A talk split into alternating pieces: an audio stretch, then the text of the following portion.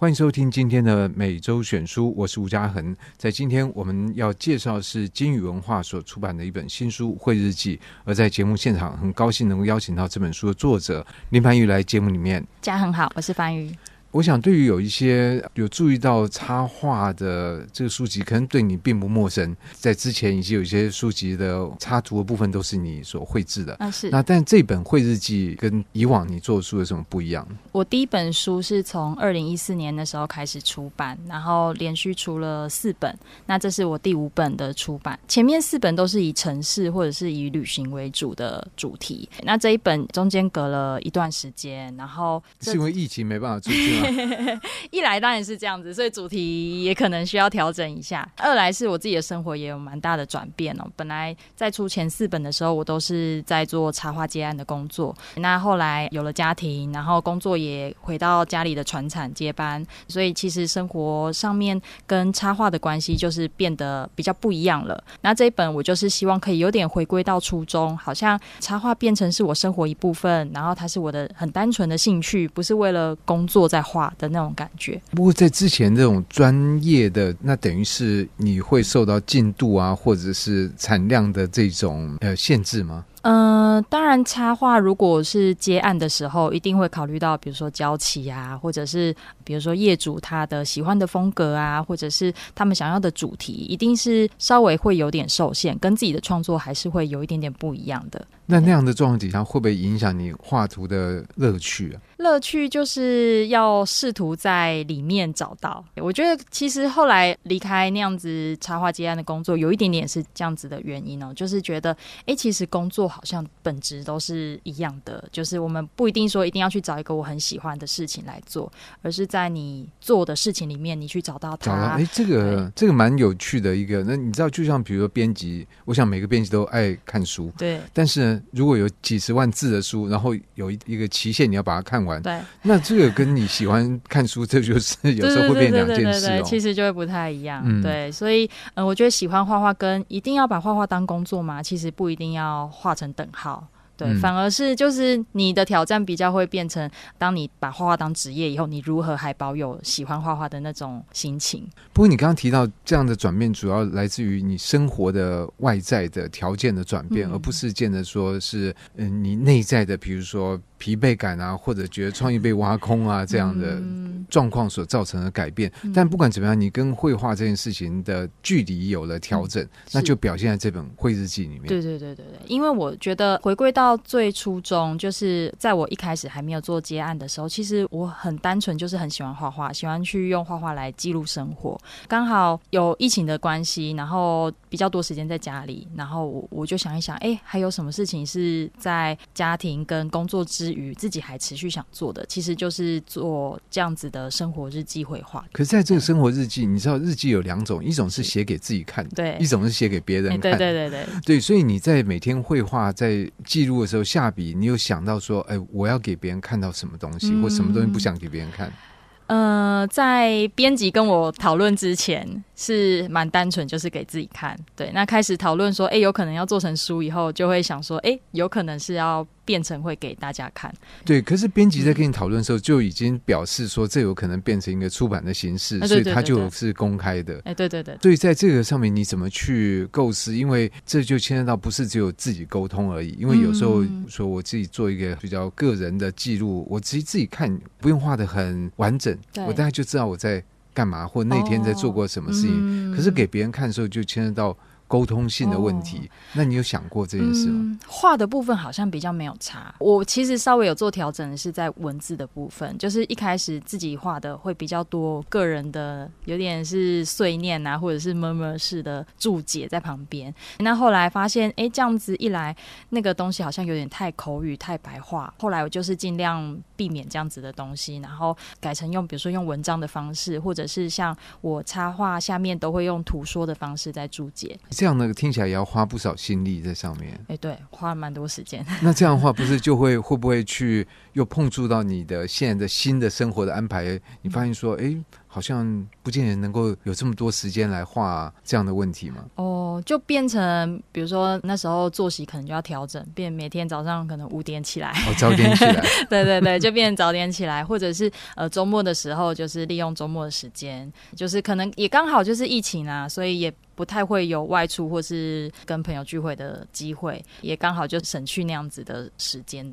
所以这本书就变成你在疫情期间的一个纪念品了。对对对，有一点是这样子。那你现在回顾来看，因为它已经有一个成品的书出来了，是。那对你来讲的意义是什么？因为它就会跟它没有出版不一样。虽然其实在这本书所强调是跟你原来的 size 是一样的，对对对对，相当程度还是保持原来的面貌。对，呃，出版是有点让它更加完整。然后以及有点像是一个外力在督促我，因为有一个计划，然后我必须去更持之以恒去记录我自己的生活。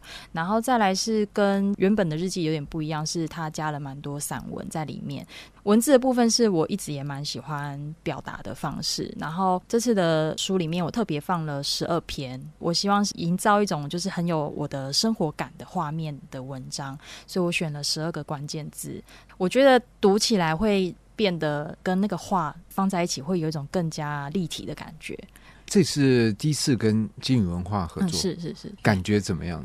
感觉很棒，对，就因为呃，我觉得我我还蛮感谢，就是不管是之前配合的编辑，或者是现在金宇的主编，就是大家给我的空间都蛮大的，几乎不太会去要求我调整，对对，也不会限制。然后不过编辑还没看到画，嗯、他也没办法限制啊。对，你看到成品呢，就已经画出来了，也没办法去调整。但是可能在比如说书的方向，比如说嗯、呃，要做什么类型的书，那可能我会讲我的构想。像这一次的，我就会跟他提说，诶，我蛮想要做一本，就是好像在偷窥人家日记的那样子的感觉，然后呃，有点就是原汁原味。因为前面几本书，其实那时候考虑到易读性哦，就是那时候几乎都是，比如说原本的游记，然后另外再拿纸出来重画。然后再出版这样子，对，考虑到印刷跟印出来以后的品质。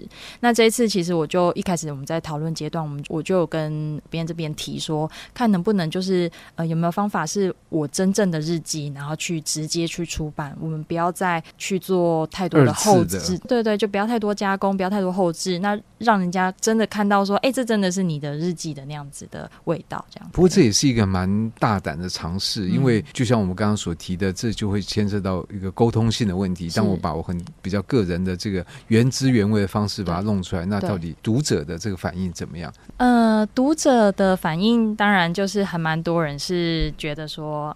蛮意外，就是因为它等于是我生活的一部分，然后所以大家看到就会觉得，哎，我也喜欢这家店，我也喜欢吃这样的东西，然后所以他们有很多他们的会觉得很有共鸣的部分，就蛮多的回馈其实是来自这样子。除此之外呢？除此之外，也有一些人，他其实蛮多的读者，他是原本就有在记录他的生活，然后他觉得有点好像看了以后会更有动力，或者是更冲击。哦，也可以这样来记录。对对对对对对。所以这样的话，会日记会不会还有第二本呢？也有可能，嗯，对，所以这都是还没有定下来。对对对对，嗯，嗯，不过我觉得总之是生活为先，就是特别在你挑上一个新的方式之后，啊啊，接续下来都会有很多的生活的一些状况或者说挑战，对，嗯，你都必须要花力气去处理。而插画在这个状况底下，它既然变成一个比较是不是你生活跟工作主轴的话，那他就可以有一个说在旁边，好像他是一个附带的这个角色。同时，你如果心有余力，再来做一些这个记录，是是是。不过，我想如果读者的反应很好的话，我想也会给编辑压力啊。编辑就会 时不时的来问 翻译说：“哎，怎样？我们什么时候可以开始第二集啊？”等等。就其实我觉得他日记这件事情，其实对对我来说是一个很长期，就是不管是文字的日记也好，或是图画的日记也好，就是我觉得它是一个，就是对我来说是已经是不管在我生活中、生命中什么阶段，我都觉得还蛮重要的一件事。那也是一个我回顾我自己过去的过往那个阶段，我到底在喜欢什么，在经历什么，然后那时候在意的事情是什么？对，其实其实都是一个蛮好的方式在回回顾。是，我想有些人用文字，有些人用摄影，有些人用绘画。都是不同的方式，但其实都是为我们的生活做一个记录。日后看起来可能会感觉蛮有意思的。对，对，因为有时候其实我们日子一天一天过，其实有时候蛮真的蛮无感，然后对，尤其这三年，我觉得过很快，就回顾起来，到底什么都觉得。好像一一场空。对对对，嗯、就有时候想一下，哎，我我过去一年我做了什么？其实有时候会不太有那个立体，或者是不太有一个具体的事情在在脑海中。对，所以其实我觉得，不管像刚刚讲，不管是摄影或者是绘画，其实都是有点像是一个提示，就是提示说，哎，我我过去的一年，或者是我过去的这段时间，其实我有做了这些努力，然后我的生活其实它其实。我觉得在记录这件事情，它其实有点是你必须去回顾，然后比如说回顾你这一天做了什么，吃了什么，然后你必须再重新的产出。所以其实它是在深化、深刻，让你这件事情不再只是你发生当下而已，你等于是二次复习，然后它对你的生命中，它其实是会对你带来更多呃比较有印象，或者是你觉得哎这个东西你赋予它更多意义。更多价值、这样听就非常羡慕凡宇有这样的绘画能力，可以来记录下来。对，会带给就是生活不一样的。那毕竟过了这个三年，我不像你就你已经又多了一本绘日记 可以来回顾。那也希望读者能够喜欢这本绘日记，同时也喜欢今天我们跟樊瑜这样的一个聊天交谈，可以对樊瑜还有这本书有更多的了解。那就谢谢樊瑜，好，谢谢。以上单元由数位传声制作。